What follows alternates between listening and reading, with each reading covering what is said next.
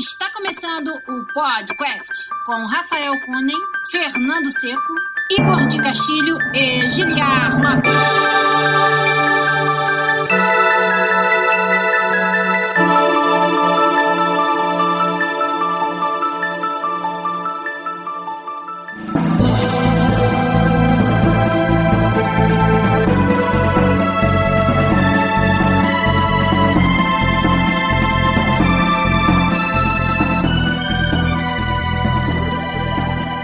Podcast na área, galera! No programa de hoje, Rafael Kunen é flagrado montado em garanhão inglês. Ele caça vaca de uma cabeça, eu caço de três. Ele brinca de cowboy sozinho e eu solto bomba nuclear com vocês. Será que a Bethesda vai levar o jogo do ano outra vez? Eu sou Juliano Lopes, produtor de games da série FIFA, uh. aqui na Electronic Arts, em Vancouver, no Canadá. E comigo, ele aí, meu amigo, Rafael Kunen, designer também dos games FIFA aqui na EA. Tudo bom, Rafa? Beleza, vou passar a semana inteira escrevendo isso aí, né? eu vou confessar que precisa trabalho, né? Precisa trabalho, mas funciona bem. E você, meu amigo Fernando Seco, programador, lá na EA Motive, em Vancouver, também no Canadá. Tudo bom, Fernando? Tudo bom, Giliade? Filósofo, pensador. Rimador? É, não. Só volta ser dançarino do Tchan agora. Olha lá, o Henrique Del já falou, deve ter treinado muito durante o banho pra falar tudo isso. Eu sei que é Pois é, pois é, pois é. Ah, é difícil, cara, você inventar a forma de abrir um programa diferente. Sim, achei que no meio que você tava falando do Fallout, você ia dar um glitch qualquer, assim. Ou falar muito rápido, ou falar muito devagar, ou... Ah, você, é porque você não tava vendo no YouTube, porque deu glitch sim. Eu, eu tava com a janela do, do vídeo aberta aqui e tinha esquecido o áudio ligado, aí eu ouvi minha própria voz. Tive que correr ali e desligar. Tá vendo? Tá vendo? Mas, tudo bem, quem ouve versão editada pelos abusetos sabe de nada disso, então beleza. Vamos nós fazer o quê? O episódio 273 do podcast hoje, com a ajuda da galera do YouTube e ajuda essa que a gente vai precisar. Então já vão pensando nas suas perguntas. Não mandem por enquanto, porque a gente não vai conseguir guardar até o final. A gente vai falar um pouco sobre os jogos que a gente tá jogando, algumas notícias aí, e aí depois vamos abrir para bastante perguntas de vocês. Então vão pensando já aí, ajudem a gente a fazer o episódio de hoje. Quem já tá nos ajudando e acompanhando lá, o Power Otaku, que tá sempre com a gente, o Felipe Melo, o Henrique Dalnero, o Tomás Turbando, olha ele aí de novo, o Josué VM, o Rafael Santos e com certeza mais uma galera lá que vai nos ajudar a fazer um episódio bem maneiro do podcast 273 hoje, que começa agora. Vamos lá.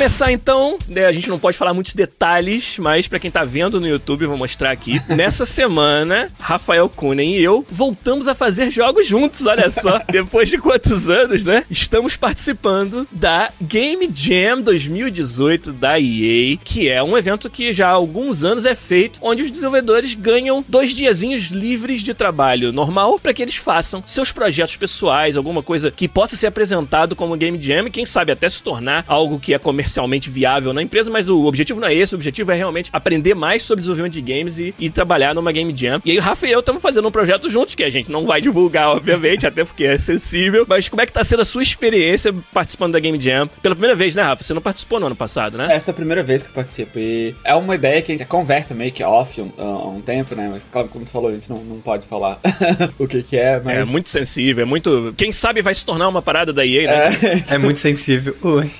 Ai, não toque. Seco, feito por mim, o que você acha, né? Você e o Rafa, né? Ó, note, eu é. não estou ajudando eles nessa putaria toda aí, tá? Só Porque não quis, né? É.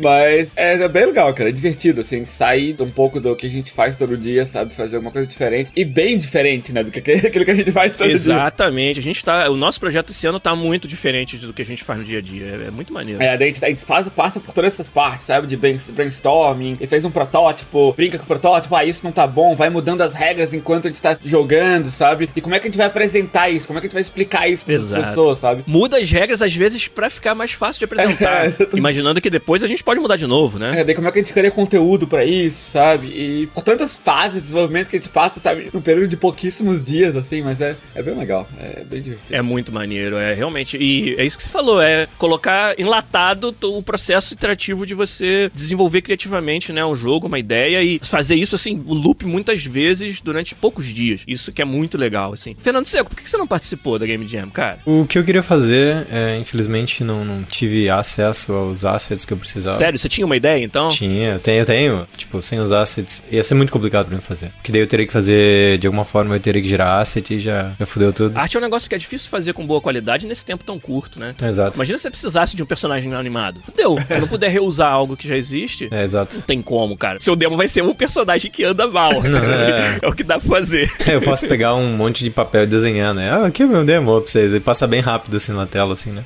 Exato. O nosso projeto, todos os assets que a gente conseguiu produzir são todos 2D, porque facilita bastante. E dá pra ter uma ideia de como é a jogabilidade, mas tá longe de ser qualquer coisa que é, que é minimamente, assim, jogável, no sentido, pegar um usuário lá na rua e jogar, sabe? A gente tem outras formas de fazer isso acontecer durante a nossa apresentação, que a gente não vai falar aqui, É, mas... e pra quem fala, ah, mas eu não sei programar, ah, mas eu não sei fazer isso. Cara, o nosso projeto tem um programador sênior da EA e ele não fez uma linha de código. Exatamente.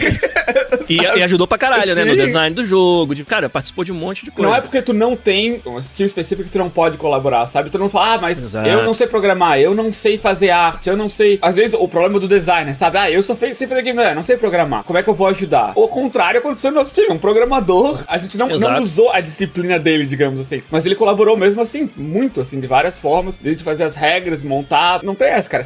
E tu apro- aproveita isso pra aprender isso também, sabe? Eu garanto que o Travis, que é o cara do nosso time, que é um, um amigo nosso, ele sabe muito mais de game design agora, sabe, do que quando a gente começou. Sem dúvida. Ter, participar disso comigo com o Giliad, que somos designers, sabe? Como que a gente pensa, como que a gente faz iteração, isso não tá bom, joga fora, faz de novo, sabe? Eu acho que ele entende um pouco mais disso e pra ele, essa experiência já valeu, sabe? Participar do Game Jam sendo um programador, mas não programar, sabe? É, Eu acho que o importante, um, Clarice, que alguém perguntou, quem foi que foi? O Rafael Santos O Rafael perguntou Santos sobre, perguntou, é. sobre se é preciso ter conhecimento pra participar do Game Jam. Eu acho que essa é parte legal que Game Jam é sobre todo mundo se juntar pra falar sobre jogo e tentar fazer alguma coisa, assim, não necessariamente gerar um produto, assim, sabe? O objetivo não é fazer um demo ou uma coisa chipável, assim, sabe? O objetivo é pensar sobre jogo, idealizar jogo, sabe? Se possível, implementar alguma coisa que é mais realizador, mas se você não consegue, você sempre pode usar outros artifícios de game design pra explicar pras pessoas como as pessoas jogariam esse jogo. Isso que você acabou de mencionar, muito, muito foda, cara. O, o Rafa, o Travis e eu passamos por isso muito no- nos últimos dois dias, que é aprender a ser didático, aprender a como que você vai é, gastar mais tempo formatando, como que você vai explicar o seu jogo, do que necessariamente como é o seu jogo. Claro que a gente tem o design do jogo, mas mais ainda é como é que eu faço pra que em um pitch de cinco minutos alguém consiga ver o valor que tem no jogo. Isso é um exercício que você vai precisar fazer na sua carreira o tempo todo, cara. Entendeu? Se perguntar pro Rafa, ele vai pra uma reunião, ele vai propor uma,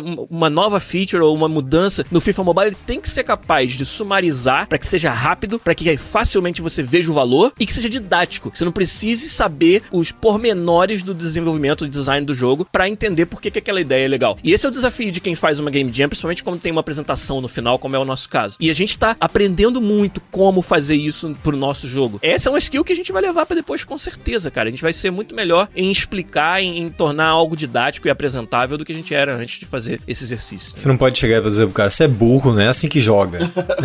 E, tipo, apresentar as coisas como você apresentaria pra você mesmo, sabe? Já sabendo como é que funciona. É muito diferente se apresentar pro público em geral, entre aspas, né? Pra pessoas que não sabem os detalhes. Às vezes não é óbvio, ah, o meu jogo ele atrai público X. Pra mim é óbvio. Mas saber explicar por que, que o público X seria atraído por esse jogo é uma- um exercício e é algo que você vai precisar fazer eventualmente. Porque o que é óbvio pra você sobre aquele público não é óbvio pra pessoa que tá assistindo. Então isso é muito interessante, sim. Pra mim tá sendo uma experiência de novo fantástica, muito melhor esse ano porque eu tô fazendo em grupo. Ano passado eu fiz um projeto sozinho, foi bem limitado assim, o que dava pra aprender até porque você fazendo consigo mesmo, cometi vários erros que esse ano não vou cometer porque a gente tem um time e tá e tá colaborando, entendeu? Power Talk tu perguntou se tem orçamento definido, pra ter uma ideia do que você pode fazer. Então, que você tem dois dias, assim. O que é definido é o tempo. É, o teu orçamento. É que assim, a, a empresa não vai dar dinheiro, a empresa não te vai dar hardware. Não, Tecnicamente, eles estão te dando dinheiro, porque tu tá sendo pago. não, não, eu, não eu, tô, eu tô dizendo, eles não, vão te, eles não vão te dar um milhão de dólares fazer. Giliard, por favor, faça um demo em dois dias, sabe? Mas assim, o orçamento é o teu tempo, assim, sabe? Se você quiser fazer uma coisa muito ambiciosa, você não vai conseguir e no final você vai ter que apresentar alguma coisa, sabe? É mais fácil você conceitualizar alguma coisa que as pessoas conseguem entender qual é o conceito e elas conseguem ver valor nesse conceito, ou fazer um demo. Quando você pega o controle, você já consegue ver o valor naquilo. Tem, que ser uma coisa que em cinco minutos alguém consegue ver um valor suficiente no que você fez pra te dar o benefício da dúvida, assim, sabe? Lembrando, né, que por que, que não, não faz sentido essa questão de recurso, né? Ah, eu posso propor um jogo na Game Jam que vai custar custar milhões pra ser feito. Lembrando que a Game Jam não é pra propor os jogos, é pra desenvolver. Claro, em vários graus diferentes de desenvolvimento. Mas a ideia aqui é, não é só você dar uma ideia pra EA de um jogo, é apresentar um projeto. Porque senão é muito fácil. Claro que vai ter grupos lá no dia da apresentação, como em todos os outros anos aconteceu, que não conseguiram chegar ao ponto de ter algo demonstrável, e aí o projeto deles vai ser uma ideia. E provavelmente eles não vão ganhar, entendeu? Porque não é esse o objetivo, entendeu? A gente conseguiu levar, eu acho que até um limite tal que em dois dias dava pra fazer no nosso projeto, de ter algo palpável, jogável e apresentável também.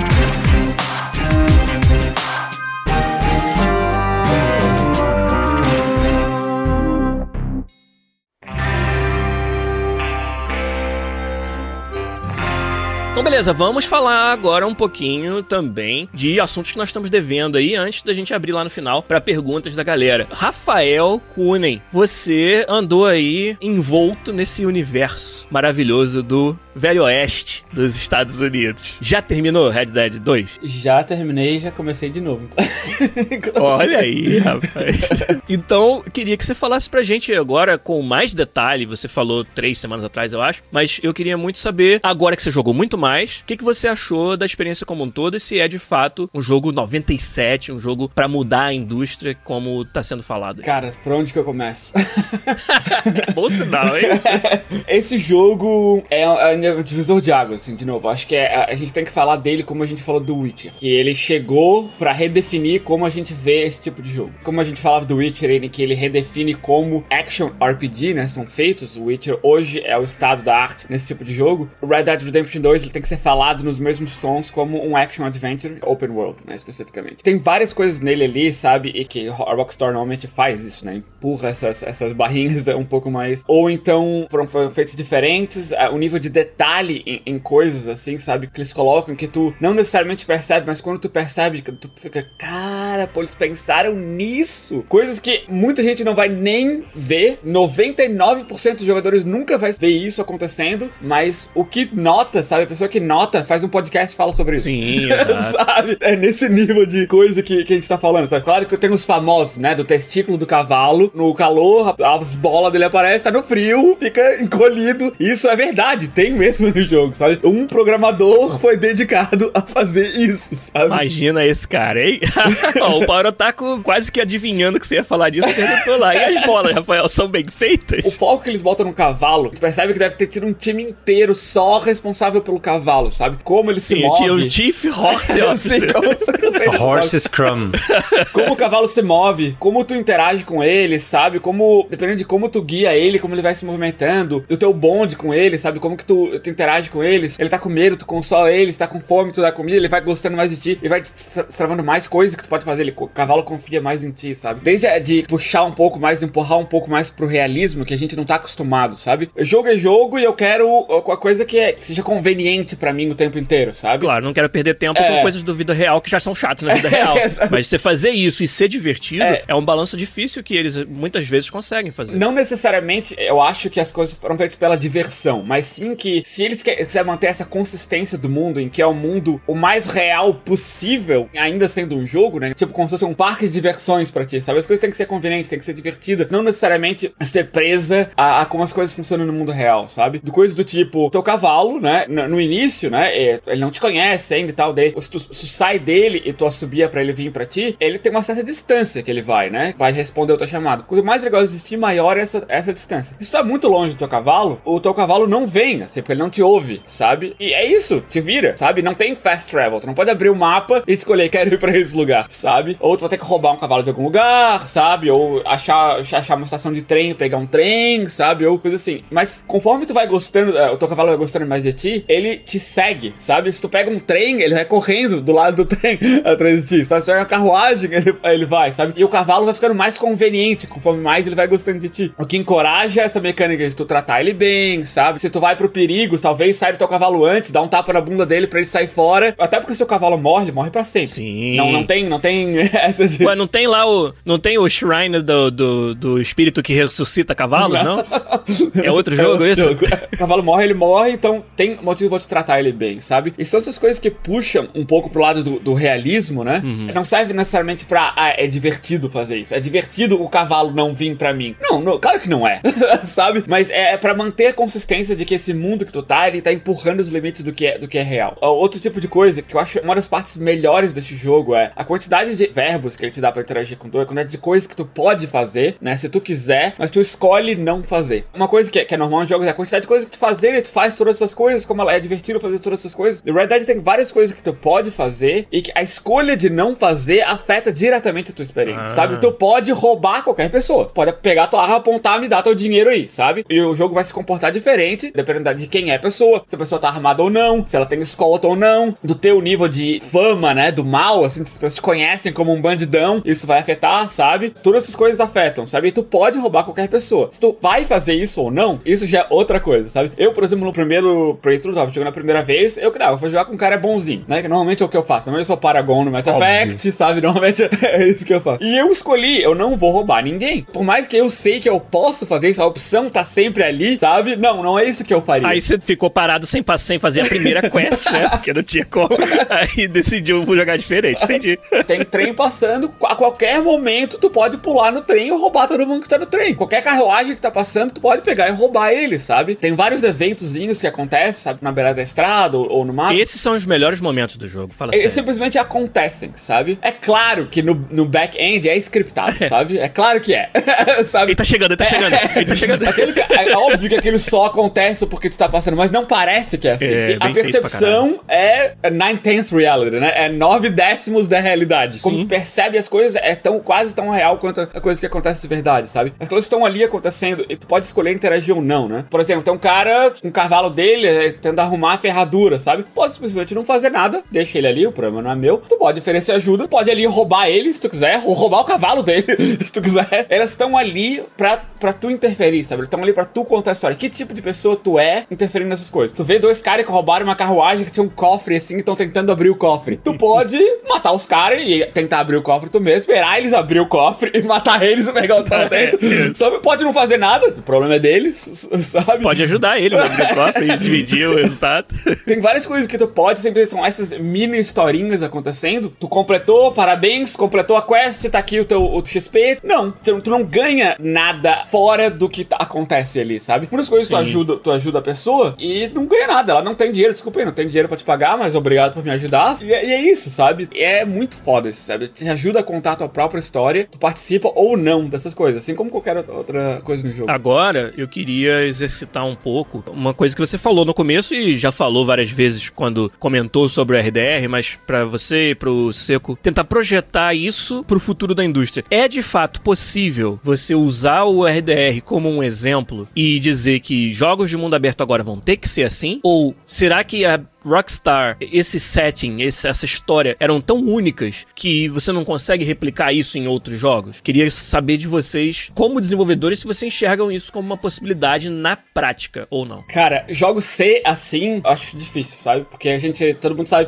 tá na mídia o tempo inteiro quanto custou isso, né? Claro. Não só em termos de dinheiro, mas em termos do estresse dos desenvolvedores, em termos de, É. de várias coisas, né? O E custo o humano, tempo, o a tempo. Rockstar, ela ficou bancando isso, porque ela tem uma fonte de receita absurda dos outros jogos dela, ficou bancando isso com o tempo que nesse fosse É, necessário. mas eu acho que vai levantar, vai empurrar um pouco os outros no sentido de, de algumas coisas em que o jogo presta atenção de ser feito, né? Por exemplo, o Henrique Donari perguntou o que, que eu acho do mundo, né? Por exemplo, a casa em construção, e lá no fim do jogo a casa fica pronta. E não tem nada na quest que te mostre, sabe? Ó, tá vendo essa, essa aqui, ó? Tá pegando uma quest agora e de- quando for pegar uma quest no futuro, ela vai estar diferente. Não, tá simplesmente um negócio em construção e o mundo muda. Quando vai mais tarde, o negócio tá, tá, tá feito, as coisas são diferentes, as pessoas são diferentes, as pessoas que tu, que tu interage mais tarde, sabe? Por causa do que tu fez antes, tu vai ver, assim, o que acontece com elas, sabe? Por causa de coisas que tu fez durante a história. Prestar atenção nesse tipo de coisa, sabe? Tanto né, como tu constrói o mundo, como tu constrói as missões, o, o fluxo das missões. Isso vai ter que ser uma, uma trend, sabe? Porque isso vai ser o mínimo que as pessoas vão esperar. Que esse, esse world building, essa criação do mundo, gente chegou no mínimo aceitável, sabe? É claro que o Red Dead está lá em cima. Eu não sei se, se muitas empresas têm condições de acompanhar, sabe? Sabe? Mas isso setou um mínimo ali, né? De o que Uhum. precisa fazer pra ainda estar aceitável na, na indústria. E são várias pequenas coisas, né? É claro que ninguém espera que todo jogo daqui pra frente que tenha cavalo, as bolas deles vão ter que encolher no frio, sabe? Ninguém espera isso.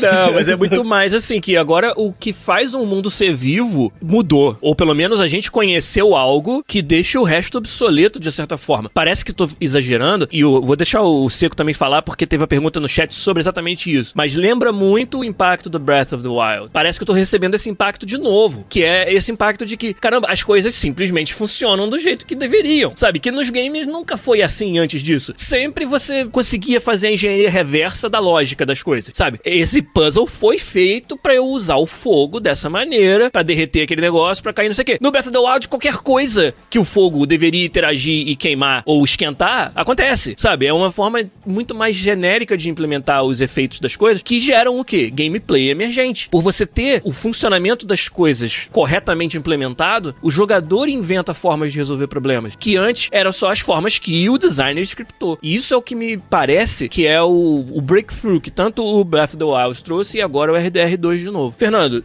que, que você acha? O Gabriel Cabral perguntou isso pra nós, né? Ele tem a impressão de que tanto o RDR quanto o Breath of the Wild redefinem os jogos de mundo aberto. O que, que você acha? Eu não joguei o Red Dead, então, mas eu conversei bastante com o Rafa. Eu acho que, pra mim, tem uma diferença fundamental, assim. Mas eu queria só voltar um pouquinho e dizer que eu realmente espero que cada jogo seja um jogo e traga uma experiência dele, assim. Eu não quero que todo mundo olhe e diga assim, a gente tem que fazer um Red Dead, tem que ser esse o mínimo, sabe? Porque se isso acontecer, a indústria vai ser uma bosta, sabe? Primeiro que o Luiz Sato falou ali, vai ter um jogo cada 10 anos. Primeiro problema. Mas não é isso, é que assim, ah, o jogador espera isso no mínimo, beleza, então você vai ter uma geração Call of Duty, sabe? Tipo, você vai ter uma geração onde todos os shooters foram um bosta, sabe? Que todo shooter era igual, tinha que ter exatamente as mesmas coisas, porque era o mínimo aceitável. Aí de repente todo mundo olha e fala assim, pô, será que esse é mesmo o mínimo aceitável? De repente todo mundo vai pra todo quanto é lado, assim, sabe? Porque tá todo mundo Sim. tão estagnado e incomodado com o estado que as pessoas se sentem, tipo, prisioneiras de certos designs, assim, você tem que fazer o design desse jeito. Prisioneiras de certos designs. Eu acho que né? sim. Eu acho que é importante existir jogos que nem o Red Dead, que nem o o Breath of the Wild, por duas razões. Primeiro, eu acho que o, o Zelda trouxe uma coisa pra indústria que re- rede- redefiniu quase o que é videogame, na minha opinião. Que é simplicidade e, tipo, liberdade pro jogador fazer coisas muito triviais que em todos os jogos até então eram ou minigames ou era uma coisa muito complicada, assim, sabe? Então eles redefiniram, tipo, interatividade, assim, de jogador. Como as coisas interagem com outros, como você interage com o mundo. Eu nunca vou esquecer, ó, eu nunca vou esquecer de verdade, assim. Eu saí da caverna, vi uma árvore e falei, eu gostaria de subir na árvore. E eu subi na fucking árvore, assim, sabe?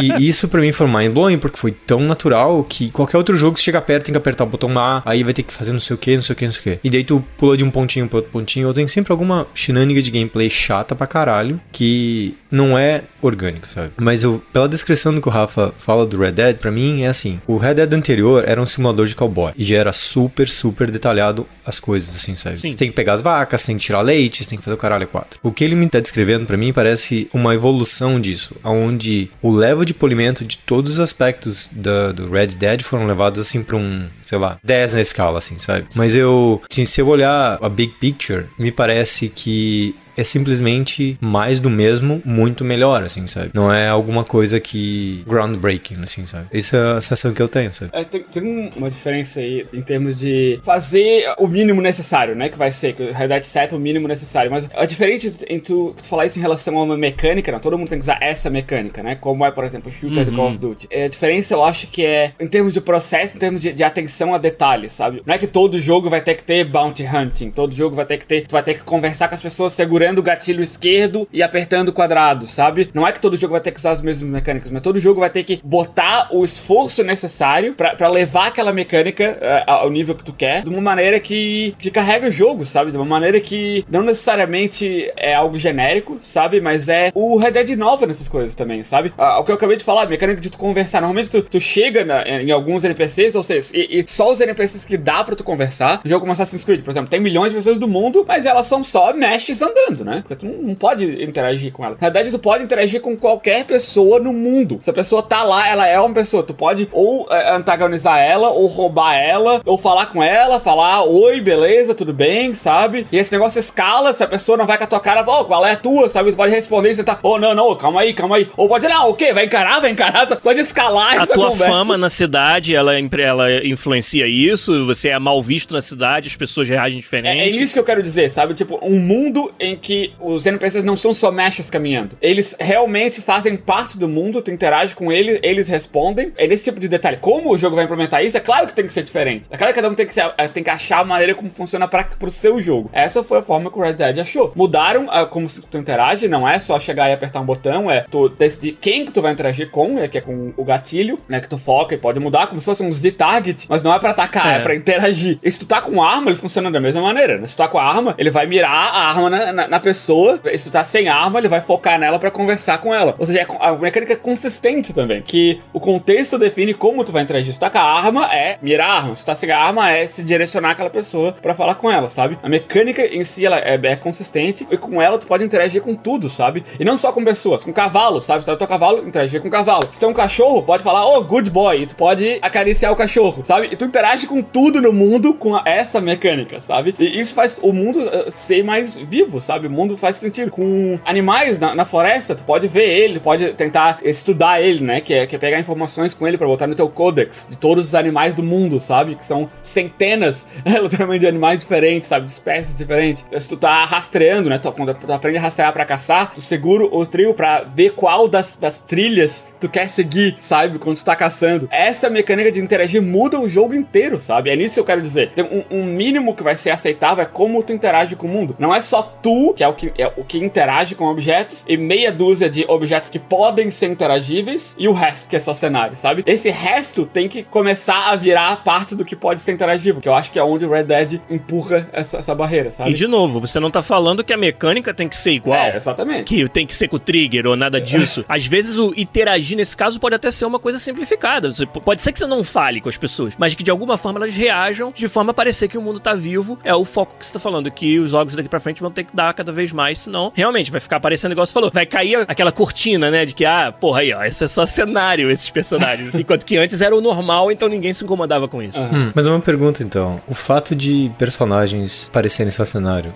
não é um problema também do design desses jogos? Porque se você coloca gente lá só pra dar volume, e eles não são, por exemplo, você não pode interagir, não pode fazer nada com eles, e isso afeta como a percepção que as pessoas têm do seu mundo, é um problema de design ou é uma escolha de design, certo? Ou uma limitação até, pode ser uma limitação técnica Exato, tem, tem jogos, como por exemplo o Batman Arkham City, que deixam a. inventam uma desculpa pra cidade estar vazia de propósito. Entendeu? Pra você não ter que interagir com aquelas pessoas. Pra elas não poderem ser mortas pelas suas ações, no caso, como o Batman. Só quem tá na cidade é bandido, entendeu? Todo mundo que você encontra nesse jogo é bandido. E é uma desculpa de história que eles inventaram, porque o jogo tinha essa limitação severa. O mundo do Batman é um mundo morto, é uma cidade morta onde só tem bandido. Um exemplo claro do que eu acabei de falar, né? No espaço de semanas, como a indústria fez duas coisas totalmente diferentes. Homem-Aranha foi anunciado. Homem-Aranha, um dos meus jogos do ano, sabe? Eu canonizo esse jogo. É, claro. Mas eles anunciaram, pô, tu vai poder andar na rua, tu vai poder dar high five nas pessoas e tirar. Like, mas daí quando tu vai jogar, é, tu pode dar high five em algumas pessoas específicas, né? Que tem um triggerzinho, tem que chegar nela, apertar o botão, puf, ei, Spider-Man! Vai lá, dá um high five, ou faz um thumbs up pra ela, coisas assim, né? Todo mundo, pô, que massa isso, cara! Daí duas semanas depois o Red Dead destrói isso, sabe? No sentido que tu pode fazer isso com qualquer pessoa do jogo. E de mais que semanas, cara. É, e mais do que isso, exatamente. Uma mecânica, um jogo fez e todo mundo, pô, que massa pra caralho. Duas semanas depois já tava obsoleto, sabe? É nesse sentido de, de empurrar esse tipo de interação pra frente, eu quero dizer, sabe? Certo, mas assim, fez diferença pra você essa feature específica de você achar que a experiência não foi tão satisfatória? Não, porque quando eu tava jogando Homem-Aranha, isso era massa pra caralho, mas eu não ligava pra isso. É porque eu tô no chão, tipo, 5% do tempo enquanto eu jogo Homem-Aranha. Sabe? Então não é importante pra mim eu interagir com qualquer pessoa no Homem-Aranha. É importante se de vez em quando eu tô passando, de repente tem uma das pessoas, pô, Homem-Aranha, sou teu fã, pá, high five, sabe? Isso também no mundo do Homem-Aranha faz sentido, porque no mundo do Homem-Aranha a maioria das pessoas não gosta dele. A maioria das pessoas acha ele uma ameaça, sabe? Por causa do John Jonah Jameson. Jameson, por causa de- dessa propaganda que, que fazem dele, sabe? Então, não é todo mundo que é fã dele. Então, quando eu acho alguém que é fã, é legal, se- eu te sigo no Twitter, Homem-Aranha, massa, sabe? então, isso pra mim foi o suficiente, sabe? É, No, num jogo, no contexto do jogo do Homem-Aranha. Eu não tô dizendo que Red Dead é melhor que Homem-Aranha por causa disso. Homem-Aranha é lixo Não. porque eu não posso interferir com todo mundo. É claro que não é isso que eu tô falando, Não. sabe? Eu tô- se eu vou isolar uma mecânica só, essa é a progressão dela. Mas, eu- mas o que eu quero discutir é o seguinte: eles elevaram muitas coisas, muitos levels, assim. E faz tudo sentido dentro, dentro do universo deles. Você ficou muito impressionado com o level de detail e da qualidade do universo. Só que eu acho que quando a gente faz um jogo, a gente quer que o jogador não só viva naquele mundo, mas ele respira aquele mundo, sabe? Então, por exemplo, se você tivesse uma mecânica tipo, tão profunda de diálogo com os NPCs do Homem-Aranha quanto você tem no Red Dead, você poderia dizer assim, bom, primeiro que o Homem-Aranha nos gibis não conversa com todo mundo, raramente alguém agradece ele quando ele ajuda, sabe? Você ia começar a dizer que o universo não é tão representativo do que é o universo do Homem-Aranha. Então, o que você tá descrevendo parece que pra mim que faz mais sentido. Então, é possível, pra mim, jogos virem depois do Red Dead sem esse nível de detail. Que é. Eu acho que se alguém quiser fazer um simulador ou um mundo aberto, onde o mundo respira e você quer viver naquele mundo, tipo um GTA, talvez um Sleeping Dogs,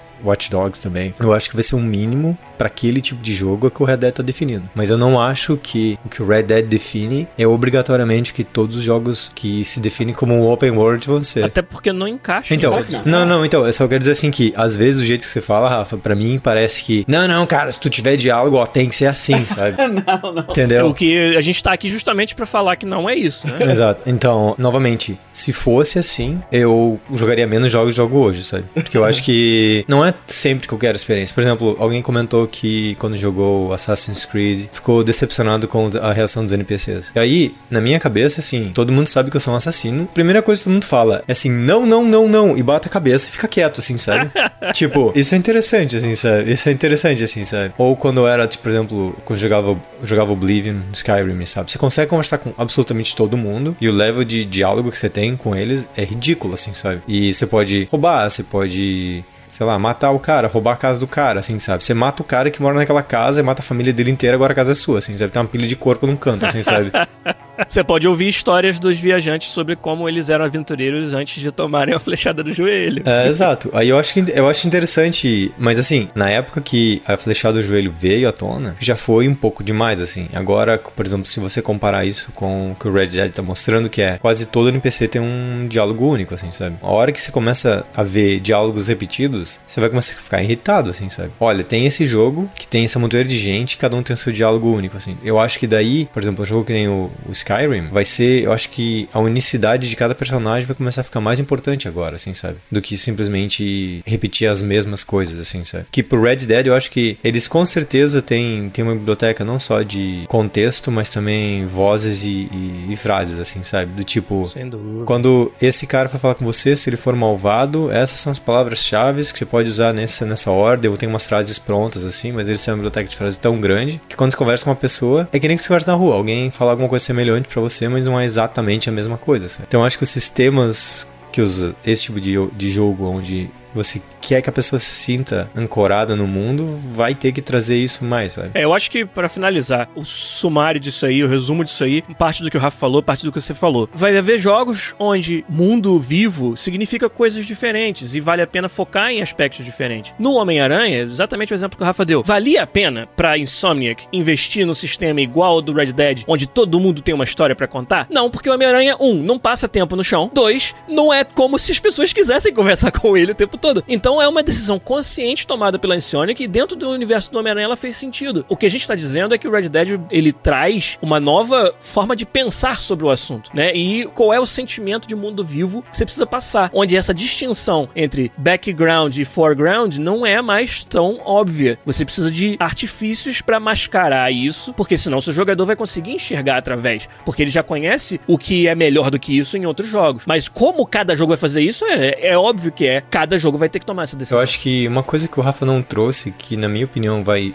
impactar mais a indústria, na verdade, do que essas coisas de interação com NPCs, é como o environment reage ao jogador. Eu acho que isso vai levantar a barra muito alta. Quando a gente viu o God of War o cara pisar na neve, você já define que pisar na neve já tem um outro nível. A uma vez que alguém mostrar um AAA com neve, aquele é o mínimo. Agora você tem o Red Dead que tem não só a neve, mas você tem lama com água, você tem como a chuva interage com as coisas. Todas essas coisas interagem umas com as outras. Então, isso sim, que, na minha opinião, que, tipo, principalmente cartista, que é muito detalhista, e sabe, o pessoal gosta de apresentação, vou olhar e dizer fuck. Agora, environment é outro level, assim, sabe?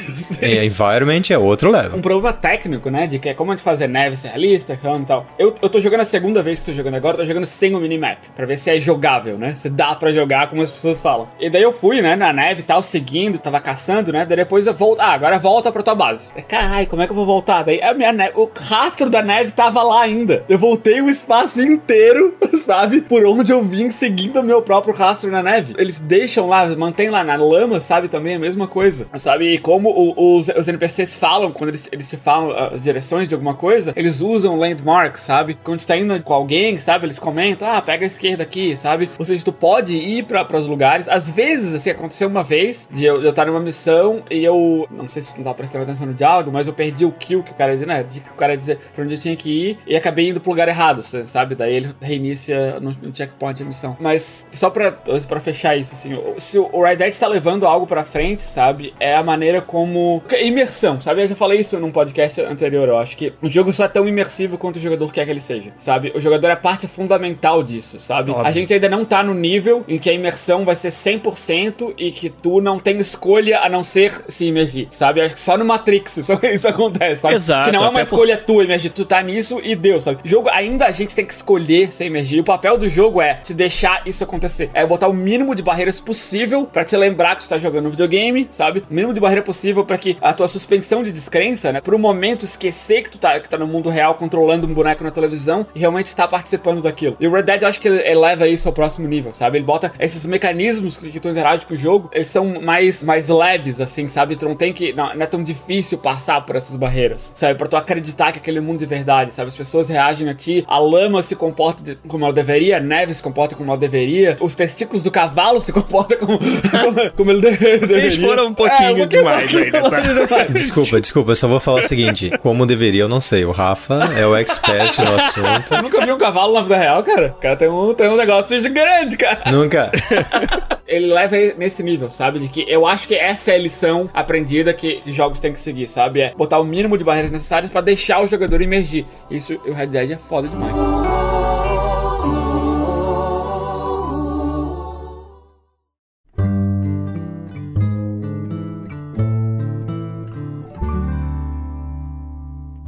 E aí, Julia, de Fallout 76? Falando em foda demais. Falando de open world, imersão, eu vi que arrumaram um bug onde quanto mais frame rate você tivesse, mais rápido o jogo rodava, mais, mais andava. Eu não joguei o beta, eu acho que no jogo final não tinha esse bug mais não. Ah, eles travaram o frame rate, né? É, eu joguei Fallout 76. Joguei algumas horas. Joguei no dia do lançamento, para começar. Olha que delícia. joguei depois. E queria compartilhar com vocês. Que Opa! tal? Opa! Deixa até aquecer aqui. então, antes de eu jogar o Fallout 76, o God of War era o meu candidato a jogo do ano. Já sei onde é que está. A cara do o que eu falei é verdade. Antes de eu jogar o Fallout 76, agora eu vou era o candidato ao jogo do ano. O Fallout 76, cara, é uma bagunça. Nem sempre isso aí é uma coisa ruim, mas muitas vezes é. É uma bagunça no sentido que, primeiro, tecnicamente, o jogo tem realmente muitos problemas técnicos, muitos bugs. O jogo não é um jogo bonito, desculpa falar. O environment tá bem legal, tá, vamos dizer, no nível esperado. Agora, os personagens deixam muito a desejar. As criaturas deixam a desejar. Cara, no, no até no, no, no, frenesi da ação, você tá o tempo todo lembrando que esse é um jogo tecnicamente muito limitado. Acho que uma coisa que a gente. Era muito fácil de prever que isso poderia acontecer, dado o histórico da Bethesda e tudo. E eu não tô falando. Cara, eu sou fã pra caralho dos jogos da Bethesda. Mas a gente sabe que tem algumas características que se repetem. E o Fallout 76, ele me parece sim. Ele nem agrada o single player e nem o multiplayer. Sabe? Ele nem atende ao que o fã do Fallout, como ele sempre foi, era antes, e nem atende ao cara que gosta gosta de brincar com os amigos no mundo aberto. Porque ele mistura mecânicas dos dois. Ele mistura a forma de contar a história, por exemplo. Ele é muito limitado na forma que ele pode contar a história, porque os dois personagens humanos que existem são todos players. O resto é mensagem que alguém deixou para você. Então, ele precisava ter um ambiente muito interessante de explorar para compensar o fato de que ele é limitado em todos esses outros aspectos, né? E até agora, pelo menos, acho que umas 6 horas de jogo, 7 horas aí, eu não encontrei o que, que tem de tão interessante nesse environment. Cara, eu tenho coração mole pra Fallout, então pequenos momentos me deixam feliz, sabe? Caraca, tô explorando mais um pedaço da história. Entendeu? Primeira volta que foi aberta. Problemas que esses primeiros exploradores da Wasteland tiveram que eu nunca imaginei, porque todos os outros jogos antes, a Wasteland já tava meio que colonizada. Então isso é interessante, mas esses são momentos muito pontuais até agora, pelo menos, e o resto todo é uma experiência bem flake, né? Ela não é estável, ela não é sólida. Você vai ter criaturas que elas andam pelo mundo e saem esbarrando nas coisas como se as coisas não estivessem lá. Não sabem sair dos obstáculos. E aí se tem um obstáculo que ela não consegue derrubar, vamos dizer que é uma parede, a criatura fica parada ali. Então, coisas assim, bem, bem bobas, né? Que você já tá... Cara, já passamos dessa fase na indústria, né? Eu falei pro, pro Fernando no almoço, o Fallout 76 tecnicamente me lembra muito Morrowind. E olha que Morrowind é um jogo de quantos anos aí, né? Mais de 10? Mais de 10 diz ele. Cara, GTA. Tem 20, tem 20, acho que tem 22 20 anos, 22 anos. O... Fair enough. GTA tem quase 4, tem quase. Nos 10. problemas técnicos, ele me lembra Morrowind, sabe? Ele me lembra a sensação de você ter que desviar das balas que o jogo te manda em termos de coisas que podem quebrar tua experiência para o objetivo de chegar lá na parte do, do, do que te interessa, da história, do ambiente. Cara, tem algo muito especial, muito empolgante para mim em explorar a Wasteland com galera. Mas hoje o estado em que o jogo foi lançado, ele não permite que esse sonho seja realizado. Entendeu? Pelo menos até agora, o que eu vi, eu vou continuar jogando um pouco mais. E, e é difícil para mim vir aqui falar isso, porque vocês sabem quanto eu amo essa franquia. Mas no momento, o Fallout 76, ele me faz querer jogar o Fallout 3, me faz querer jogar o Fallout 4, o Fallout New Vegas. E nem tanto continuar jogando ele por causa dessas, dessas limitações, entendeu? E aí eu vou, vou continuar para ver qual é. Mas, cara, eu acho a Bethesda tem uma ideia que poderia dar muito certo, mas o produto que ela entregou até agora, do jeito que ele tá funcionando, ele não executa essa ideia bem, ao ponto de que quase não vale a pena. assim. Eu quero fazer uma pergunta pro chat pra vocês dois. Qualquer outra empresa do mundo, não a Bethesda, lança esse jogo. Qual ia ser a reação do planeta? Depende Numa IP que não é o Fallout. Depende Que não é. Fallout. Ah, se fosse a CD Projekt Red, ninguém ia. ia- Não, é, é de propósito, gente. Eles, eles, eles sabem o que estão fazendo. É, não sei. É, Cara, eu, eu acho que você tá falando o ponto. Vou pegar um exemplo pessoal meu. Se fosse um jogo que não era Fallout, eu não teria nem chegado perto E dele. você teria descido o pau. Cara, eu, eu acho que eu tô descendo o pau o suficiente. Eu não acho que eu tô sendo generoso. Cara, vamos ser sinceros, a gente tá falando desse jogo, a gente tá usando o nosso tempo nesse podcast falando do jogo porque tem o nome Fallout nele. Só isso. É. De novo, eu não joguei. Tô acompanhando pelo que tu falou, acompanhando vídeos, assistindo o pessoal jogando online. Vendo os presentinhos que o Igor recebe no escritório.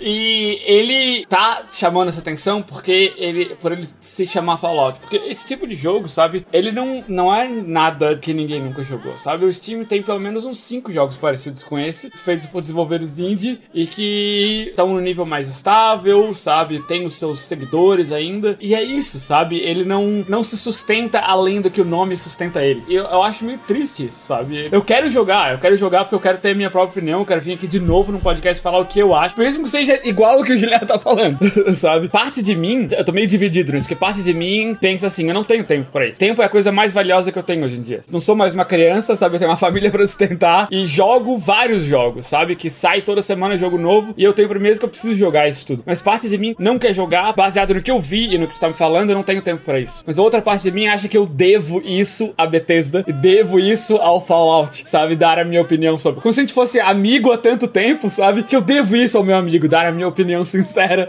a ele, sabe? Dar o benefício da dúvida pro meu amigo, sabe? Tá falando do Igor agora? Não? Tô falando do Fallout. Sabe porque o Igor não trabalhando nesse jogo. né? é, exato. É meio, é meio, é meio foda isso, sabe? Ver isso acontecendo, sabe? Aquele teu amigo que passou anos contigo, pensou parecido, vocês jogaram bola junto, vocês aprontaram várias coisas juntos, e daí nessas eleições ele escolheu votar no outro cara, sabe? e não se decepciona com isso, sabe? Mas, pô, não, ele é meu amigo, cara. Eu não vou excluir ele do Facebook, cara. Eu preciso entender ele, preciso conversar com ele, sabe? É mais ou menos isso, é nessa que eu, que eu tô, assim, sabe? É meio, é meio triste, assim. É, eu acho legal o benefício da dúvida pra ver coisa do tipo, será que não é só uma cena, como foi com Mass Effect Andromeda, que foi Aham. duas, anima duas animações que viraram virais e aquilo definiu qual que era a imagem do jogo. Eu vi, eu vi streaming de cara jogando por duas horas, assim, sabe? E você vê que tem várias coisas que são constantes no- nesse universo, assim, que por ser um MMO, por a gente viver no mundo depois de World of Warcraft, Final Fantasy XIV, tem certos standards há muitos anos, assim, sabe? Eu não sei, como um cara que jogou muito MMO, que gosta muito de MMO, eu não sei se eu nem daria uma chance, assim, sinceramente. Eu acho que o que você acabou de dizer, pra mim, o mesmo argumento me leva a dar uma chance. Que é o você citou Mass Effect Andromeda. Vocês até brincaram, né, no almoço. Pô, Giliar, cancela o pre-order. Você não tá vendo que esse jogo não vai ser bom o suficiente, não vai te decepcionar porque você tá esperando um Fallout e vai vir uma outra coisa? Eu nunca ia fazer isso. Por quê? Justamente porque eu queria, eu, eu precisava, e não é preciso, porque ainda não joguei o suficiente, ver de fato o que, que eles estão entregando e ter minha própria opinião e não deixar que seja apenas, ah, o beta tinha esse, esse, aquele defeito, logo o jogo é merda, que é uma postura não muito diferente de quem decidiu criticar o Mass Effect Andromeda por causa de duas ou três cenas de animação, entendeu? Então, pelo menos pra mim, né? Eu não tô falando que as pessoas não deveriam fazer isso, não deveriam evitar o Fallout 76, não acho, eu acho que você, cada um tem que fazer com o seu dinheiro o seu tempo o que acha que deve, mas eu precisava, cara, ver e vou continuar jogando, eu tô te falando, não é como se eu estivesse jogando um pedaço de cocô gigante, só tô falando que ele tem problemas técnicos e eu ainda não encontrei o que vai me fazer valer a pena passar por cima desses problemas pra jogar. Pois é, desse ponto aí, sabe? Tem, tem muita gente que não jogou Andromeda por causa dos mesmos motivos. Antes o jogo saiu, quando o jogo foi anunciado, e saiu, e os primeiros reviews, e o Reddit, e YouTube, malhando pau geral no jogo. Eu tenho amigos que jogaram todos os jogos da franquia estavam super empolgados. Eu perguntei, Ih, cara, já jogou Andromeda? Ele, não, não, não, acho que não vou comprar, não. Não tá bom os reviews e tá. Parece que tá feio. Sabe? Essas pessoas perderam um jogo animal, sabe? Porque talvez tu não vai ter do Andromeda aquilo que o Mass Effect 2 te deu, sabe? Aquela parte que o, Mass Effect 2 fez melhor do que a maioria dos jogos já lançados na história, sabe? Andromeda talvez não vai te dar aquilo. Pouquíssimos jogos um dia vão te dar aquilo, talvez. Falar, um jogo não te dá o que Mass Effect 2 deu, não quer dizer que ele seja ruim. É, exatamente, mas ele tá te dando outras coisas, sabe? Tem aspectos do Andromeda que são melhores que o Mass Effect 2. Talvez ele como um todo não seja, mas o jogo é excelente em termos de gameplay, em termos que ele, no que ele te deixa fazer, sabe? E as pessoas que não deram essa chance, sabe? Vendo pelo outro ponto de vista, né? Perderam de jogar um jogo fantástico que é o Mass Effect Andromeda. Talvez seja isso também. Talvez a parte disso seja aquilo que eu dei essa chance, sabe? Que talvez tá todo mundo malhando pau, essas falhas técnicas, coisas todas, mas talvez tenha algo nele, sabe? Que eu não vou jogar por causa de todas as coisas que eu espero em Fallout, mas tem outra coisa nele que faz ele ser divertido, talvez, não sei. Só vou jogar sabendo, sabe? Eu vou dizer que tem, tem momentos onde você tá ali imer- imerso naquele, naquele ambiente que é muito foda. Mas é como eu falei, eu tenho mais desses momentos com mais frequência e menos problemas jogando Fallout 4, Fallout 3, Fallout New É. Vegas. Então, às vezes, o 76 me faz, na verdade, querer voltar a jogar esses jogos. Então, ainda não achei nele o que, que vai fazer eu permanecer, mas eu vou continuar procurando pelo menos mais um pouco. O que eu achei bem legal nos streams, pelo menos, é que quando eu acho que quando você tá sozinho, o jogo shine, assim, sabe? Na hora que começa a aparecer os NPCs, o jogo, tipo, ou NPC, ou quando começa a aparecer os players mesmo. outros jogadores. Outros né? jogadores, tipo, eu não sei, meio que quebra a barreira, assim, sabe?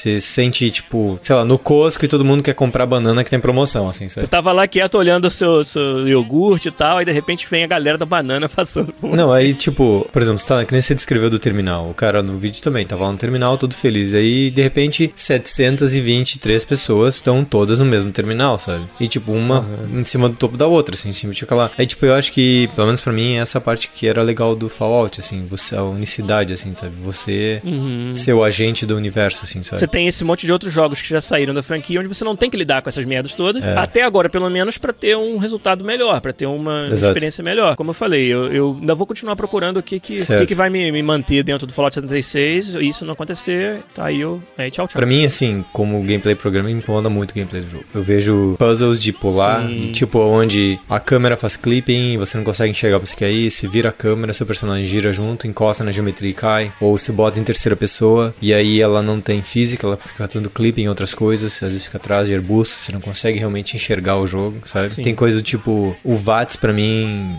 quase me faz chorar em alemão, assim, sabe? VATS é como se não tivesse, cara. O VATS, ele Hum. devia até ter mudado o nome, porque ele só serve o quê? Eu não quero ter que mirar, então eu vou atirar pra ter uma porcentagem de acerto. Esse que é o VATS desse jogo. É tudo em tempo real, nem não pausa o jogo. Mas a apresentação é bem ruim, né? É, a apresentação é claro como, é. tipo, como uma core feature que foi do Fallout 3 e 4, sabe? Eu, eu achei, eu achei que teria eu outros joguei jeitos todos mais os Fallout elegantes. até hoje. Todos os Fallout até hoje eu joguei VATS o tempo todo. E esse eu não uso nunca. É, eu acho que teria outro jeito de implementar isso de forma talvez mais elegante. Não sei se eles não Ou puderam não tal. implementa também, não tem nada de errado com Então, isso. o, o foda disso é que VATS é uma core feature da franquia, né? Desde sempre, desde quando o jogo era a única forma de combater, era isso, né? Daí botaram e implementaram de uma maneira que eu acho genial, como um shooter, né? Tu pode jogar, usar o quanto tu quiser. Eu uso praticamente o tempo inteiro. Mas eu uso praticamente o tempo inteiro. Um dos motivos é porque, um, eu, eu gosto do gameplay tático, de escolher onde atirar e tal. E outra é que o, a mecânica de shooter do Fallout é uma bosta, né? Exato. Core, a mecânica core de- dele como um shooter, ele é, é ruim mesmo. Jogar ele como um shooter não, não é bom, sabe? E daí um jogo em que o VATS é em tempo real, que ele é praticamente inútil, sabe? Ah, Tipo, Fallout tem que ter VATS. Ah, mas é em tempo real, não tem como. Não, mas tem que ter. Mas como que a gente vai fazer se em tempo real não interessa? Bota aí e deu. Não quero Sabe? saber se o pato é macho, eu quero ovo. É, sabe? Note que a gente definitivamente gosta muito dessa franquia, por isso a gente tá um pau. Pra mim, o Fallout 3 é um dos melhores open world já feitos. E não é na época dos três top games, lembro que o Jared não tinha nenhum Fallout nos top 3, né? Só pra lembrar, e o meu segundo era o, era o Fallout 3. Você vê a internet hoje em dia, a gente fala as coisas lá quando a gente era idiota e tem que pagar por elas Não, hoje. é porque, sabe? porque eu lembro, cara, Fallout Cara, 3, New Vegas, pra cara, mim, Vegas. era, tipo, mind-blowing, assim, sabe? Não só as quests, mas o negócio das rádios, a primeira impressão do mundo, a reação de você, o, o seu próprio nascimento, a reação de você com o mundo, sabe? É bizarraço aquilo, assim, sabe? E eu acho que aquilo com co-op seria elevado, sabe? Mas como fazer aquilo em co-op, aí é o problema do Rafa, sabe? O É o problema? problema do Rafa. É o problema do Rafa. Qual o problema? É o problema de design que ele quer dizer. então, vamos fechar então essa conversa sobre Fallout, lembrando o Fernando Seco do seu locutor de rádio preferido. Three Dog! Au!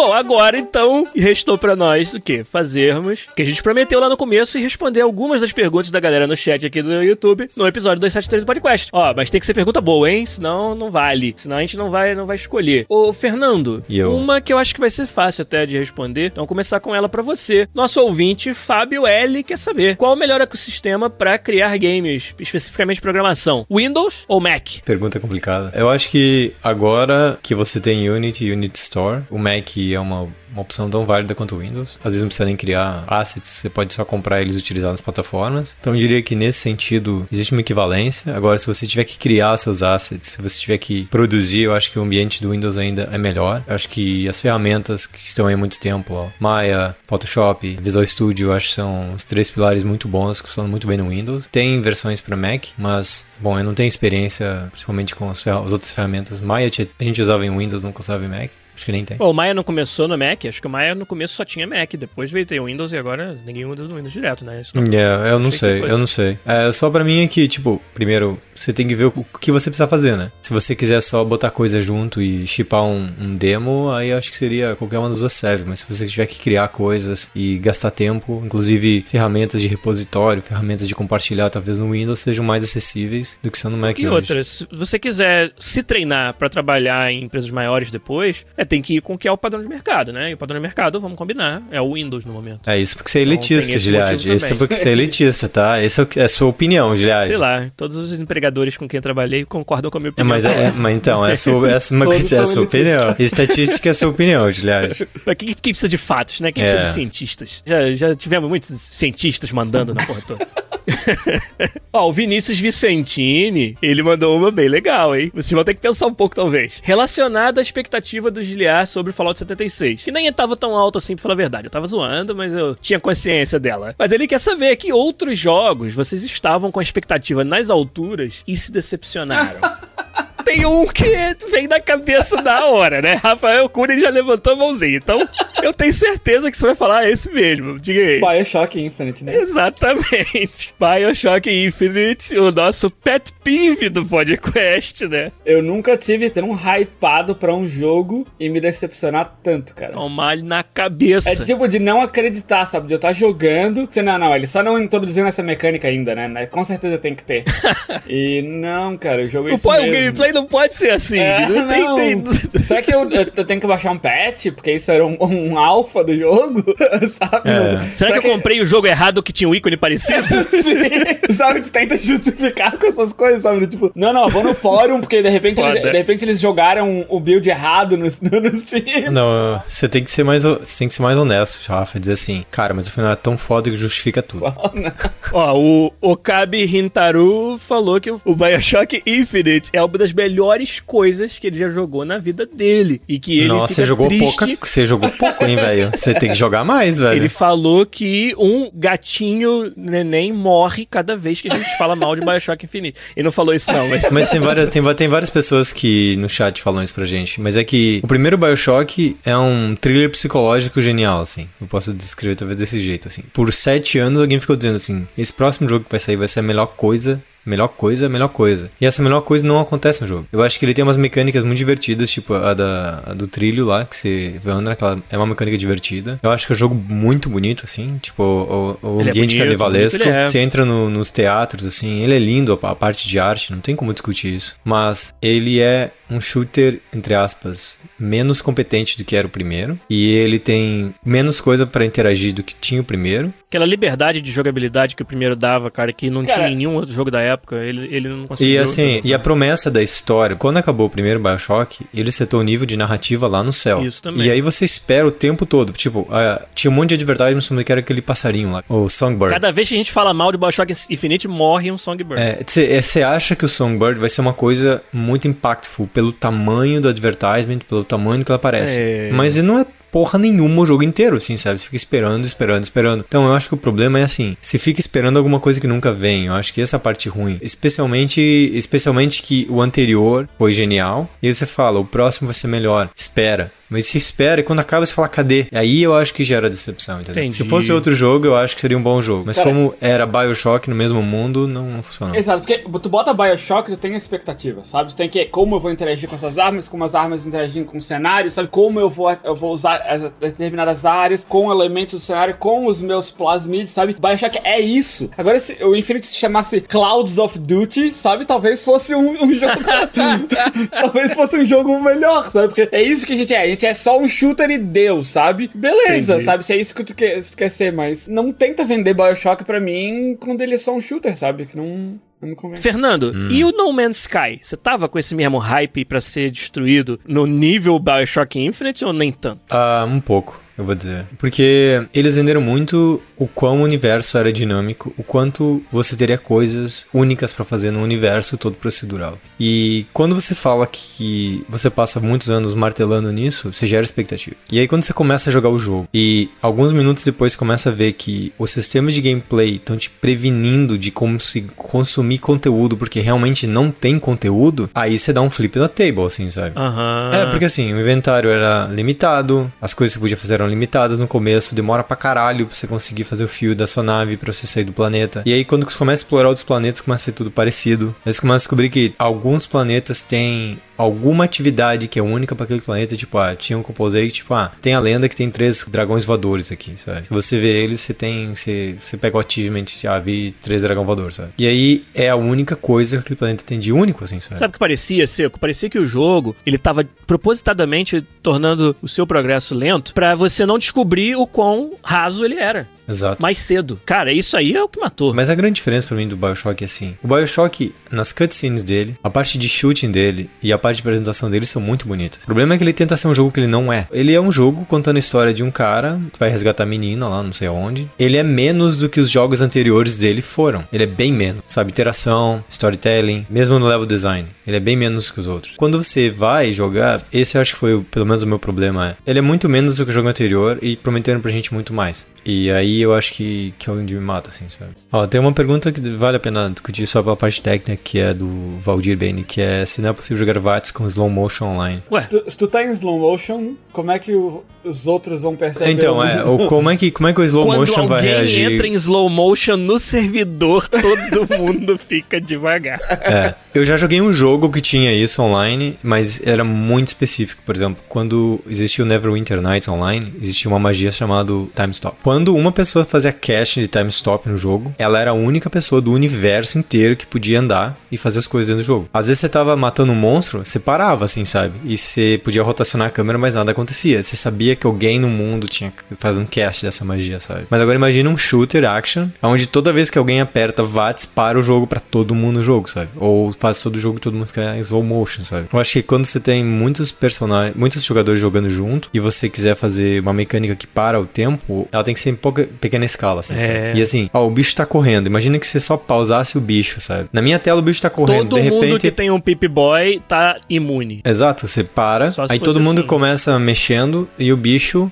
tá pausado. Mas tinha que ter também uma área de, de alcance, né? Não é todo bicho no, no mundo inteiro. Mas, mas imagina que game breaking feature. Tem um monstro vindo na minha direção, eu presto VATS e o bicho tá parado. Aí todo mundo vai com um pedaço de uma vareta e começa a bater no bicho até matar o bicho, né? Tipo, eu acho que. Eu já falei isso, eu acho que pra mim o VATS tem que ser uma mecânica do tipo: qual é o objetivo dela? O objetivo dela me permite um tiro numa região do corpo com uma percentagem maior de acerto. Então o que poderia ser feito é um aim assist, onde você tá mirando no cara e faz snap pras regiões do cara. E aí quando você atira, vai aumentar essa porcentagem de, de chance, assim, sabe? De, de dar o tiro naquela região. Mas tudo continua mexendo. E o aim assist faria com que a sua mira ficava grudada no cara, assim, sabe? Não importa onde ele vai na tela, ele tá no meio da sua tela, assim, sabe? É, mas o, o VATS, do jeito que ele foi implementado, é parecido com isso. Ele não é exatamente aim assist, mas o VATS é pra você não precisar mirar. Do, do Fallout 76. É, mas é que você tá olhando pro teto, com o VATS apertado, ele ficou olhando pro teto, assim, né? Ele se dá Sim, tiro pro teto, fato. acerta na cabeça. Eu digo assim que isso, eu acho que é o que me mata na parte de gameplay. Você não ouviu sabe? falar de tiro curvo ainda não, Seco? Não, já, Parada já, já. Tem filme, tem filme, cara. Gira, gira o revólver, assim, É, bola então. as curvas.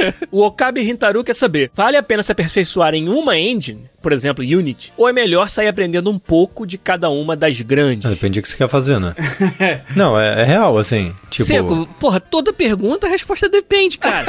porra, você tá falando que solução de problemas da vida real é complicado? É isso que você tá dizendo? Pois é, não tem template pra tudo, né? Cara, eu vou dizer que se você estiver preocupado em entender como engines funcionam, como jogos funcionam e não só necessariamente como que eu manipulo mecha na engine X, você pode aprender em qualquer engine. Eu acho que o mais importante é você descobrir como jogos funcionam por baixo. Saber como fazer as coisas em uma determinada engine vai ser um atalho para você achar um emprego. Então escolha aquela que mais se parece com os tipos de projetos, jogos e empregos que você está procurando. Se é algo um pouco mais casual, talvez no Brasil, com projetos onde entendeu, vai ser um ano de desenvolvimento, algo assim, talvez a Unity, porque na Unity você começa mais rápido. Ela já te dá o empurrãozinho inicial mais rápido. Só que aonde você vai chegar também é mais curto. E o Unreal é muito flexível e você pode fazer mais coisas, mas levar mais tempo fazendo, né? Mas de qualquer forma, seja qual for a escolha, que eu acho que você precisa ter como prioridade é aprender como desenvolver games funciona em qualquer engine. Porque, entendeu? Daqui a pouco vem aí a proposta da EA. E a EA usa Frostbite, que não é nem Unity, nem Unreal e nem algo que você poderia ter aprendido fora. E aí, entendeu? Como é que você vai estar preparado para isso? Então, acho que o mais importante do que a escolha da engine é o mindset, a forma de pensar que você vai ter enquanto você estiver aprendendo aquilo. Perguntei pra ele o que, ele quer fazer, né? Não dá pra responder se sabe o que eu quero que fazer direito. Então ele falou que quer fazer programação. Então acho assim, qualquer engine, a parte mais importante é entender qual é a filosofia que ela propõe, assim, sabe? Por exemplo, iteração rápida, com scripting, sabe? Com building blocks de blueprint, etc. Isso são conceitos, sabe? Então você tem que, às vezes, usar a engine entendendo como aquele conceito é aplicado. Então nessa hora, a linguagem de programação não importa tanto. O que importa mais é você entender o paradigma e como é que você faria aquilo, como é que você usa aquilo. Mas a minha experiência em programação em games, assim, é você tem que saber programar em C++, sabe? Não importa a engine que você vai Pra usar. ser um programador de games, tem que saber É, ser você tem que você tem que saber estrutura de dados, assim, sabe? Você tem que entender memória, assim. Tem um monte de outras coisas que não é só sobre a engine que você usa, assim, sabe? É computer science, assim, sabe? Ciência da computação. Você tem que ser bom em ciência da computação e depois você vai tentando entender como essa ciência da computação evoluiu em games e qual é o estado dela, sabe? Então eles vai lá e vê o, o Unreal, diz, porra, galera, em vez de você ter que abrir um script em C, que nem era na época do, do Quake, do Doom, que você faz um negócio lá, pô, a galera criou esse conceito aqui de blueprint, como é que o blueprint funciona? Puta, olha que fácil que é pro Rafa fazer um monte de coisa se eu sair programar um blueprint e dar pra ele, sabe? Eles começam a descobrir que isso é um standard da indústria. Eles começam a dizer Exato. que o que você aprendeu você pode reutilizar, sabe? E se você não reutilizar, se pelo menos entende os building blocks com aquilo ou para onde aquilo vai evoluir. Quando se estuda uma engine com um programador, eu acho que é isso que tem que focar, assim, sabe? O, o Vitor Lopes falou: tem que estudar, tio? Deixa pra lá então. não quero eu mais. Eu respondi ele, ficaria surpreso com os e-mails que a gente recebe. Ó, oh, você tá cê rindo, ficaria velho. surpreso com o Rafa dentro do ambiente de trabalho, tendo que ouvir o cara dizer assim: Ué, mas tu leu esse livro inteiro? Quem lê livros inteiros? Só pra tocar nisso um pouco, né? Acho que com qualquer profissão, né? Tu vai chegar sem estudar, é possível, mas tem um nível que tu, tu consegue chegar nisso, né? E no desenvolvimento de jogos ele não é muito alto. Exato. o nível que tu consegue chegar sem estudar. Ainda mais quando é, é um mercado competitivo e, que todas as pessoas ao teu redor, todas não, a maioria delas tá estudando. Além de que tudo muda muito rápido. Se o seu mindset não é um mindset de constante aprendizado, ficou para trás, cara. É igual o cara que acha que, ah, porra, aprendi PHP, eu tô feito pro resto da vida, vou trabalhar com isso a vida inteira, entendeu? Então, se o seu mindset não for esse de aprender, esquece, tá, tá na profissão errada. Tem, tem, tem esse conceito também que eu acho que games cada vez é mais popular e as pessoas estão cada vez mais habituadas a termos técnicos, então elas, elas entendem o que significa aquele termo técnico e às vezes ela acha que é tão simples que ela, ela usa aquilo como um bluff, assim. Eu lembro um dia num fórum da, da Blizzard lendo sobre o Watch, alguém que postar assim, isso é só netcode, eles vão isso rapidinho. tipo, pra mim foi de boa, uau, sabe? Tipo, mas assim, eu acho que entender vocabulário é importante. E depois que você descobre o quão videogame é complicado, tipo, videogame quase usa tudo que todas as áreas de arte usam e de ciência usam, sabe? É a ponta da tecnologia de computação em vários aspectos e em várias áreas diferentes, desde gráficos, em tempo real principalmente, até IA, cara, semiótica é muito é muito à frente E a diferença, né, de, o produto em que o, o, jogador percebe, interage com e vê o resultado, sabe, bota o input, recebe o input, a diferença entre isso e o que é realmente feito para obter aquele resultado é muito grande. Nossa. Tá? Eu, eu, faço exercícios, né, um recente que eu fiz foi com o próprio Red Dead Redemption, pegar um sistema do jogo e botar, se eu fosse fazer o design dele, como eu teria feito esse design em si, né, tipo fazer uma engenharia reversa do design, né, eu peguei uma uma, feature do jogo e fiz. E tu começa a perceber, sabe? Tu começa a ver perguntas como que isso é decidido? E se eu fizer essa tal outra coisa? E se o jogador fizer essa tal outra coisa quando fizer é, esperado X e o jogador faz Y? Essas coisas, isso é design, sabe? Tu não vai botar o jogador faz X e o jogo responde Y. Não é, não é assim, sabe? Não é uma, uma pergunta, uma resposta sempre, sabe? Sistemas de jogo são muito mais complicados que isso. Pra tu, tu ter aquele negócio que pro jogador é tudo bonitinho, certinho, você comporta exatamente daquela maneira, pra, pra chegar naquilo, sabe? São muitos e se que tu tem que se perguntar, é, sabe? É, claro. Não, é não só isso, né? Tipo, depois você tem um monte de gente muito experiente perto de você, vai dizer assim, puta, sim, Rafa, eles vão isso. Te perguntar isso. é, você, tipo, tem essa variável que todo mundo acha que, por exemplo, o Rafa acordou de manhã, tomou um café e pensou, eu vou fazer a feature assim, ele escreve num papel, tipo, linha por linha, dá pro programador e o programador fala, puta, que legal, mas se a gente botar mais sal nisso aqui vai ficar mais gostoso, porque eu gosto de mais sal. E o Rafa, não, não, a quantidade de sal é perfeita, você não mexe no meu sal. sabe? Não existe receita, assim, sabe? É muito uhum. interessante que quando uma, uma ideia tenta ser colocada no papel e ela começa a se desenvolver como uma feature, perguntas bem simples fazem uma cascada, assim, de, tipo, semanas de, de discussões para tentar resolver Sim. detalhes, assim, simplórios, assim, sabe? É um sistema multivariável, né, cara? É Às foda. vezes o time inteiro concorda com tudo, acha uma feature genial, inovadora, incrível, e a primeira pessoa que joga e fala que porra é essa, sabe? Daí você fala assim, como assim que porra é essa? Dele, cara, eu não tô entendendo esse negócio aqui de vocês, assim, sabe? tipo, eu jogo isso aqui não acho uma bosta, sabe? E aí todo mundo se olha do tipo, é impressão sua. Aí traz a outra pessoa e todo mundo, outra pessoa reage igual, assim, todo mundo assim, oh, oh. Hum, é interessante que quanto mais gente inteligente trabalha, sabe? Mais tu vai estar tá se preparando pra o que elas te perguntariam. Exata, você antecipa, Rafa Correia, é, Eu tô fazendo esse design, daí, pô, o seco de certeza vai me perguntar isso, sabe? Então eu já vou tentar responder isso no, no design. Você sabe? conhece, você conhece o time, é mais legal, né? Sabe, isso você vai mudando. falando, diabinho falando isso na cabeça, cara. Isso vai mudando como eu faço spec, sabe? Não só na prática, do tipo, eu evoluir, a maneira como eu escrevo especificações é totalmente diferente de 5 anos atrás, que é totalmente diferente de como eu fazia 10 anos atrás, sabe? Porque tu vai trabalhando com as pessoas, tu vai pegando o que elas gostam, o que elas não gostam, o que elas acham inútil, o que elas acham útil, e vai moldando isso. Tu vai começando a pensar, sabe? As pessoas que tu trabalha vão virando referências na tua na biblioteca interna, né? Pô, o Giliar vai me perguntar isso de certeza. Ah, isso é o tipo de coisa que eu tenho que explicar, sabe, pra pessoa X, sabe? Tu vai montando. Fulano não gosta do conceito tal, então se eu tenho que usar, eu vou ter que convencê-lo de uma forma especial. Fernando não gosta de crafting, como é que eu convenço ele de usar craft nesse jogo? Isso, isso é um exercício interessante, inclusive, sabe? Pega esse um jogo que tu gosta, sabe? E pega um sistema dele e tenta. Finge que é tu que tá fazendo o design desse sistema, sabe? Finge que esse sistema não existe e que é tu que tá fazendo ele. Mas copia mesmo, co Ou copia até mesmo, na cara pega dura. um que É. não existe, bota o, a conversa do Red Dead num outro jogo. E como é que você Copia faria? exatamente como é. Sei lá, pega o sistema de conversa do, do, do Red Dead, sabe? E, e copia, mas é finge que é tu que tá fazendo, sabe? Daí tu começa a comparar por que, que ele tá sendo feito assim, sabe? Bota isso no papel, vai desenvolvendo isso, vai e vai comparando com o que já existe, né? Finge que é tu que tá fazendo. Como que tu faria a documentação disso? É claro que isso, isso é- tecnicamente é, é plágio, mas ninguém tá, tá publicando isso, sabe? é, só, é só como exercício mesmo, sabe? Acho que Não, é um interessante. exercício, não é, não é plágio porque você não vai.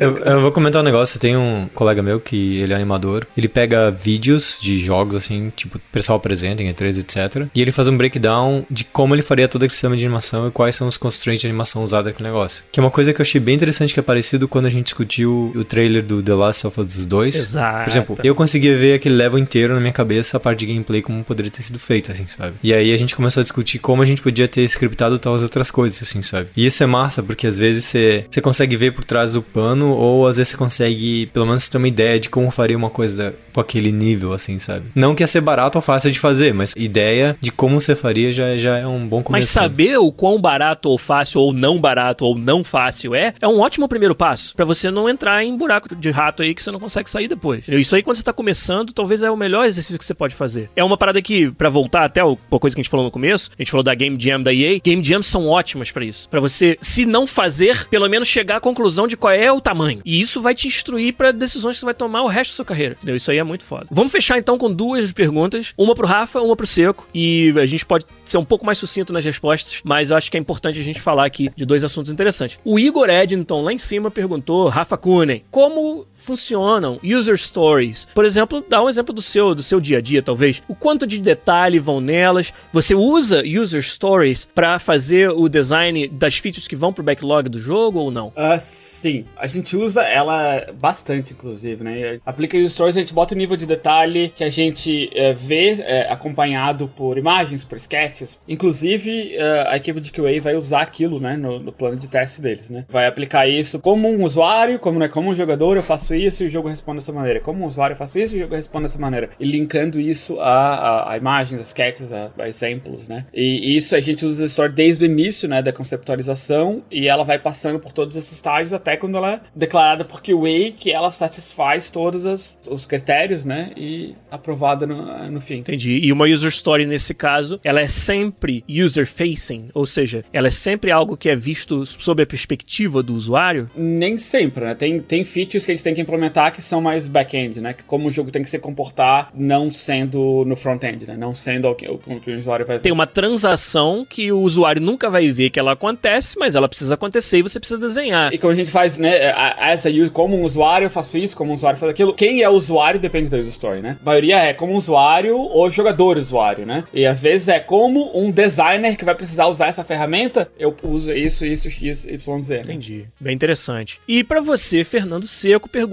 do Vinícius Vincentini. Existe algum jogo que você, como programador, achou chato de desenvolver porque ele simplesmente só usava features já existentes? Isso é real na indústria de games? Você pode se achar num projeto onde não tem desafio porque você só tá reusando pedaços existentes ou isso não existe? Existe sim. Eu nu- nunca trabalhei em uma, mas o mais comum são as DLCs, Uhum. os DLCs, onde A ideia é reutilizar todos os sistemas existentes e adicionar mais conteúdo. Às vezes, ah, na discussão a gente pensa em, puta, ia ser muito legal implementar isso. Daí entra o programador, o design, aí monta a feature. Mas existem DLCs que, tipo, a ideia é simplesmente de reutilizar o conteúdo do jogo, né? Quando eu digo reutilizar o conteúdo do jogo, não é necessariamente deixar tudo igual. Então, por exemplo, os sistemas de, de armas são prontos. Você pode criar novas armas, com novos efeitos, com novos poderes, você pode dar, no, sabe? Sem o programador necessariamente ter que fazer nada. Exato, é como se fosse um design utilizando um Unity, pegando os assets dessa store, utilizando. Ele não vai programar necessariamente, mas não quer dizer que a, a criatividade dele é limitada. Nessa hora, até programador, você tem sempre um programador, na verdade, que ele vai estar fazendo otimização, bug fixing, né, e acompanhamento para garantir que os designers tenham flexibilidade deles, assim. Não é tão empolgante quando você tem que dar na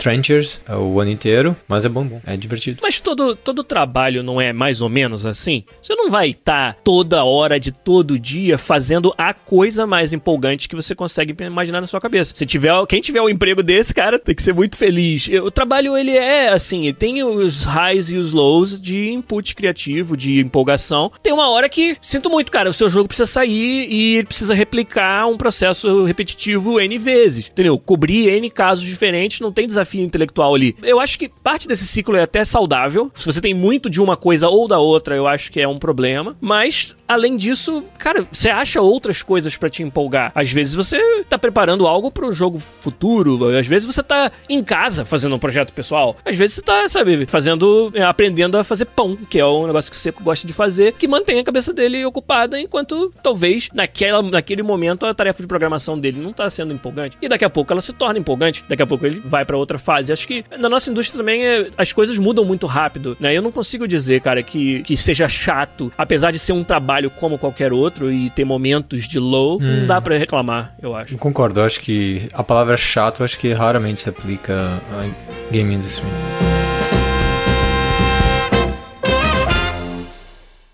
Pod Quiz. Pod Quiz Musical volta aí mais uma vez na versão podcast do podcast, versão zabuzetada, como eu falei semana passada. Você que ouve a gente aí via feed ou via nosso site, pode participar dessa brincadeira onde você tem que descobrir qual é o jogo da música que a gente toca cada semana por aqui. Semana passada tocamos uma musiquinha que acabou sendo bastante difícil, achei que mais gente ia acertar. Vamos ouvir novamente aí o Pod Quiz Musical da semana passada para lembrar.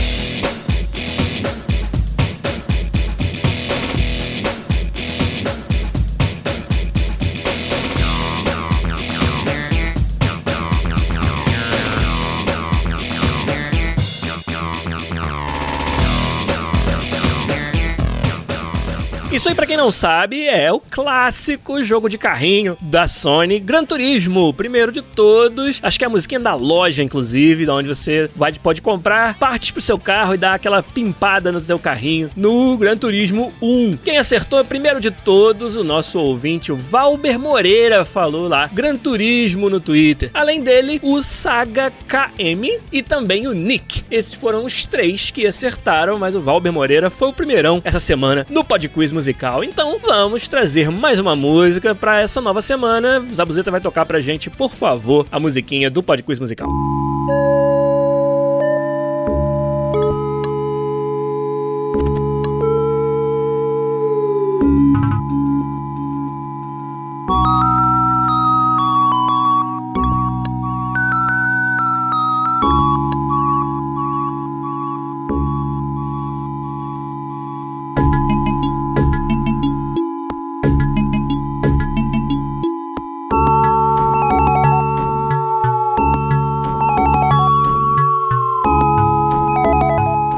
Aliás, que trilha sonora fantástica desse jogo. Quero ver, tá bem difícil, quero ver quem vai conseguir acertar. É só mandar aí um comentário no podcast.com.br episódio 273 ou ainda deixar um tweet pra gente lá no twitter.com/podcastbr.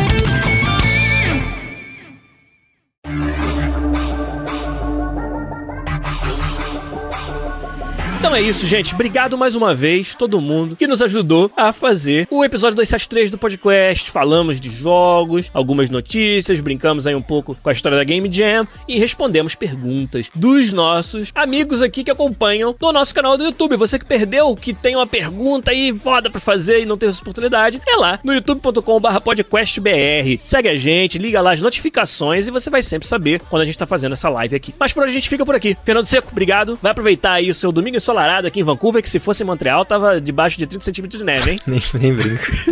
É. Você também, Rafael Cone, já tá o sol aí batendo no seu rosto. Com certeza você tem um monte de planos pra sair de casa hoje. Pior é que então, tem, cara. Pior é que tem. Olha. A gente vai na loja brasileira, a Kim comeu aqueles empanados de queijo, assim. Ela, Fudeu. nossa senhora! Se apaixonou, cara, que ela comeu toda hora aqueles bolinhos de queijo, sabe? Bolinho. Bolinho. Bolinho. bolinho de quê?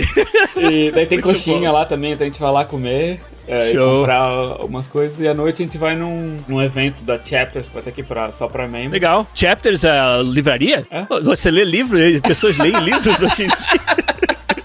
De papel assim mesmo? É, tipo... Tem um tutorial do YouTube pra isso, Rafa. Ah, deve ter, rapaz. Deve ter. O dia que tiver o youtuber lendo livro pra mim, eu leio livro aí. Tem, ó, tem, tem, tem o Arnold Schwarzenegger narrando o livro dele todo free no YouTube, se você quiser. então tá bom, gente. Um abraço pra vocês, Giliar de Lopes. Então tá bom, gente. Um abraço pra vocês. Giliar Lopes também se despede por aqui. Até semana que vem com mais um podcast. Tchau.